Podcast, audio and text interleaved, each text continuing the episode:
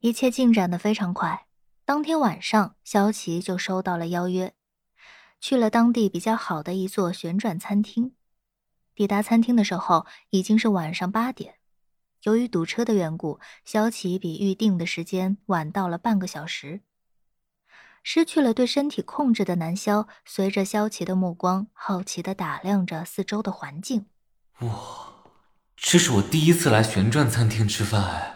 喂，又不是什么特别贵的地方。别那么丢人，和贵不贵没关系，没来过就是没来过，反正别人又看不到我，你别管我就好了。南萧其实也是有些忐忑，所以在努力活跃着气氛。坐着电梯到了顶楼，萧琪报出收到的号码，本以为会被领到包厢，结果却是大厅边缘巨大落地窗边的二人桌。已经等在那边的人也让萧琪大吃了一惊。苏雨伦穿着简单的白 T 黑裤，见萧琪来了，缓缓的站起来，理了下衣服，笑着说道：“又见面了，这次你又迟到了。”萧琪有些拘谨的低了低头，表示歉意：“抱歉，这边不太熟，路上又堵。”坐吧。苏雨伦并没有在意萧琪的发言。似乎对萧琪迟到的原因并没有太多的兴趣。二人坐定以后，侍者就上来询问是否要开始上菜，却被苏玉伦简单的回绝了。解决掉我们之间的问题之后，再好好的吃饭。我没有边吃饭边聊天的习惯，抱歉。看着萧琪有些迟疑的表情，接着说道：“你觉得很奇怪？大半年前你们才和我解约。”这突然又让我回去，我觉得奇怪，应该很正常吧。更何况以前在公司的时候，除了例行会议之类的，身为老板的你，从来都不会单独和艺人面对面。所以这次是你直接出现在这里，也让我觉得很意外。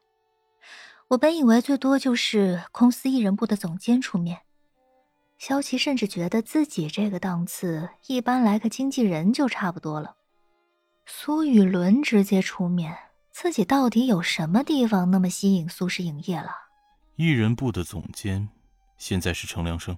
萧琪听得语塞，确实，如果是程良生的话，也没办法出现在这里。我看了你所有的履历，包括你之前参演的一些影视剧集。苏雨伦说到这里就停下了。仔细的看着萧琪的眼神，似乎想掌握他情绪的变化，然后，然后觉得你才华横溢，演什么都入木三分，是个非常有前途的演员，而我也被你吸引了，所以公司想要签回你。南萧在脑内欢欣鼓舞，非常高兴萧琪得到了肯定，但萧琪却不这么认为。苏总。你在开玩笑吧？萧琪认真的问道。苏雨伦见他是这个反应，当即也是一笑。没错，确实是在开玩笑。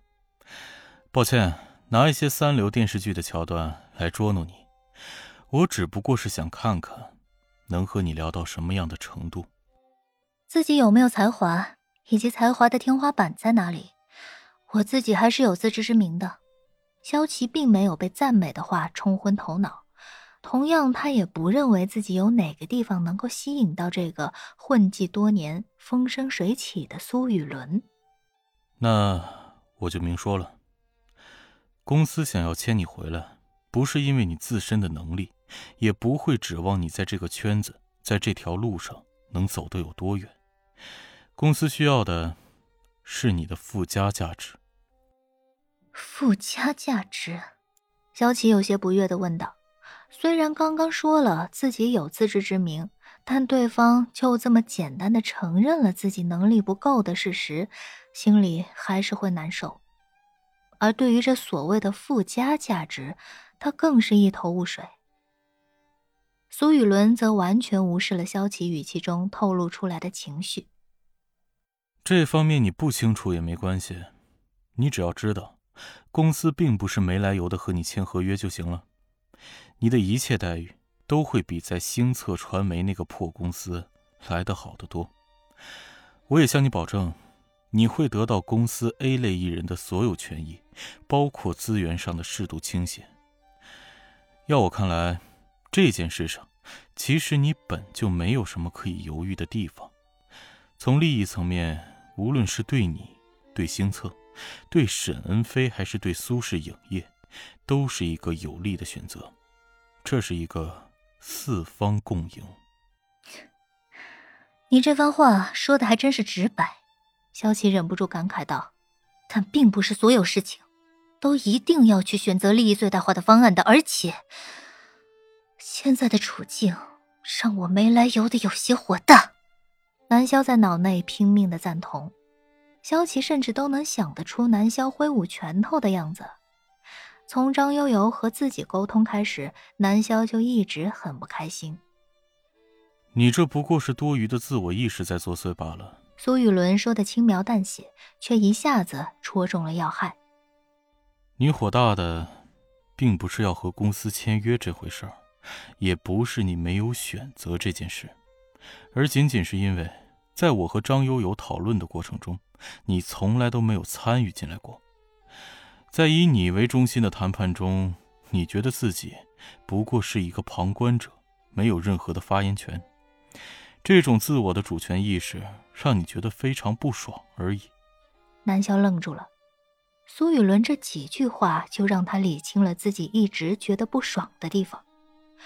确实，张悠悠带来的消息让他觉得萧琪并没有选择的余地。与其说是商量，不如说是通知。这让他也好，萧琪也好，都处于一种被安排的状态。